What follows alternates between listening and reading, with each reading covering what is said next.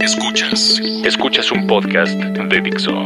Escuchas a Moisés Polishuk por Dixo. Dixo. La productora de podcast más importante en habla hispana. Inteligencia artificial hostil. La inteligencia artificial adversa o hostil consiste en el desarrollo y empleo de tecnología y sistemas de forma maliciosa para ejecutar operaciones basadas en el comportamiento humano.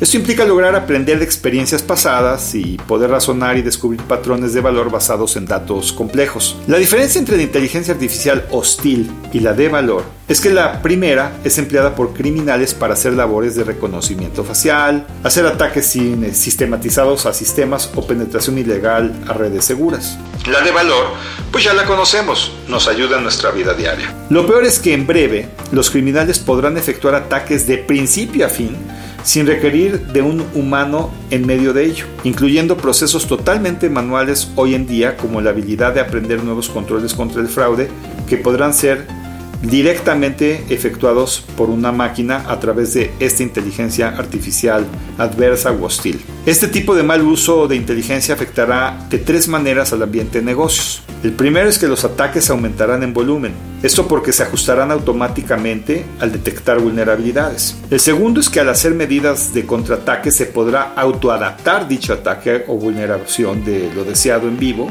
y el código malicioso de la inteligencia artificial aprenderá qué se hizo y se ajustará para vulnerar de otra forma. Y la tercera es que habrá más variedad de ataques a más sitios diferentes. La tecnología maliciosa facilitará identificar, vulnerabilidades de forma automatizada permitiendo a los criminales optar por aquellos que son más fáciles y beneficiosos para ellos. La pregunta es entonces, ¿qué hacer ante esta situación? Se debe de pensar en los siguientes puntos para poder ser amplio en esta respuesta. Primeramente, comprender el estado de riesgo de la empresa u organización. Cada empresa tiene un nivel de riesgo diferente. Se debe de entender el patrón de riesgo dependiendo del giro y productos o servicios que ofrece o bien y su impacto a los negocios en caso de ser vulnerada. Para ello habrá que adoptar las medidas adecuadas en función de los posibles riesgos en donde la inteligencia artificial hostil podría emplearse donde cada caso es diferente. En segundo término, hay que invertir en talento para la defensa contra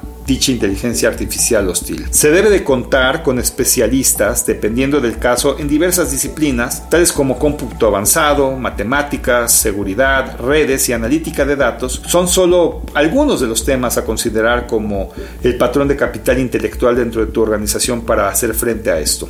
En tercer punto, hay que invertir en apoyo de terceros. Existen varios proveedores cuyo objeto de negocio es precisamente pelear contra este tipo de amenazas. De hecho, hay gran especialización en este rubro y se debe de considerar a varios prestadores de servicios y tecnología para tener la mezcla ideal contra el riesgo calculado.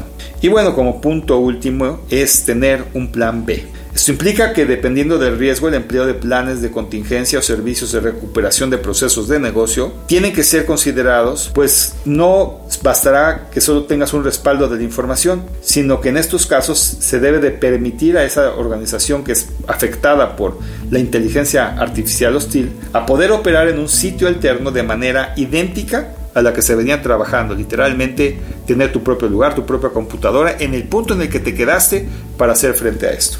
Escuchas a Moisés Polishuk.